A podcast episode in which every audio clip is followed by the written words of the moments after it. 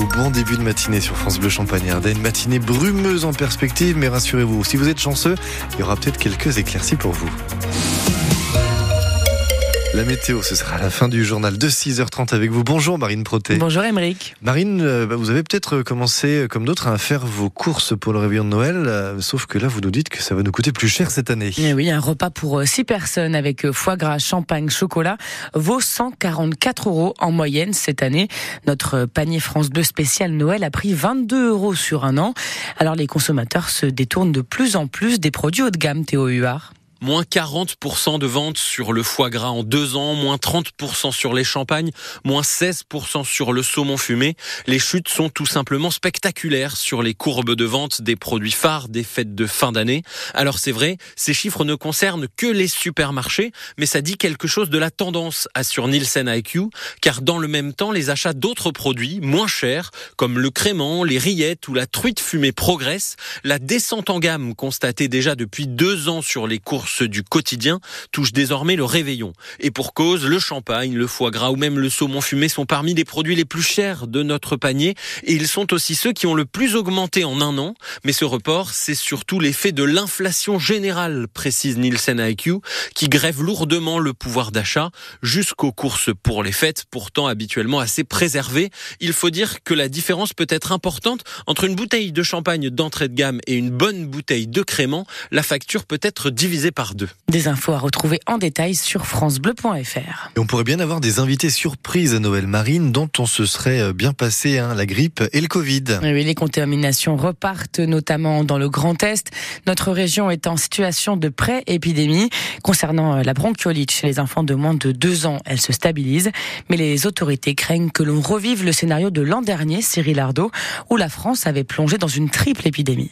La grippe est bel et bien là. La région Provence-Alpes-Côte d'Azur est la première en métropole à être en situation d'épidémie. D'autres devraient suivre puisque 8 sont en phase pré-épidémique. Le Covid aussi fait son retour avec une souche du virus très transmissible et des conséquences déjà concrètes. Selon Santé publique France, l'activité liée au Covid est en légère augmentation en médecine de ville comme à l'hôpital. Rien qu'aux urgences, il y a eu plus de 4300 passages en une semaine pour suspicion de Covid, suivi de 1800 hospitalisations. Alors forcément, le scénario d'une triple épidémie comme l'an passé est dans la tête des autorités sanitaires, mais sur le plan de la bronchiolite, le nombre de cas commence à décliner et on pourrait bien avoir passé le pic. Reste que les professionnels de santé rappellent les bons gestes, vaccination contre la grippe et le Covid, notamment pour les personnes les plus fragiles, et port du masque quand on est malade. Et selon Santé publique France, à peine plus d'un Français sur deux juge nécessaire de porter un masque s'il a de la toux ou de la fièvre. Monique Olivier a été interrogée pendant 9 heures hier sur la disparition de la petite Estelle Mouzin.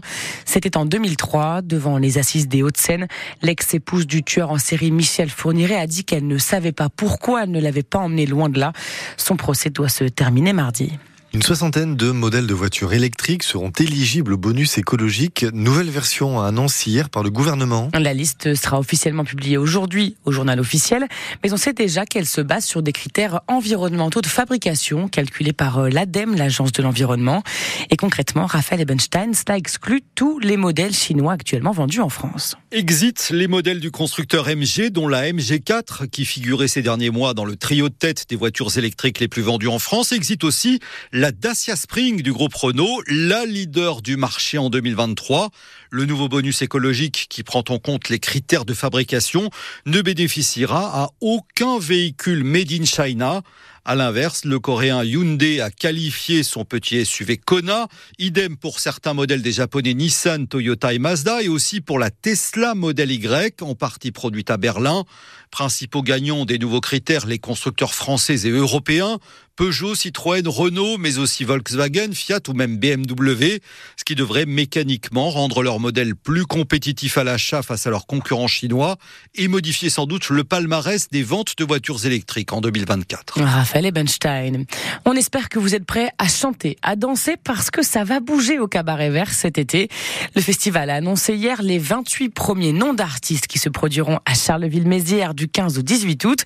Il y en aura pour tous les goûts, du rap avec Nino et SCH. Si tu m'entends, je te dis chérie, attends-moi, je suis. Il y aura aussi du rock avec Queens of the Stone Age, Korn et Chaka Ponk, de la pop avec Macklemore et de l'électro signé Justice.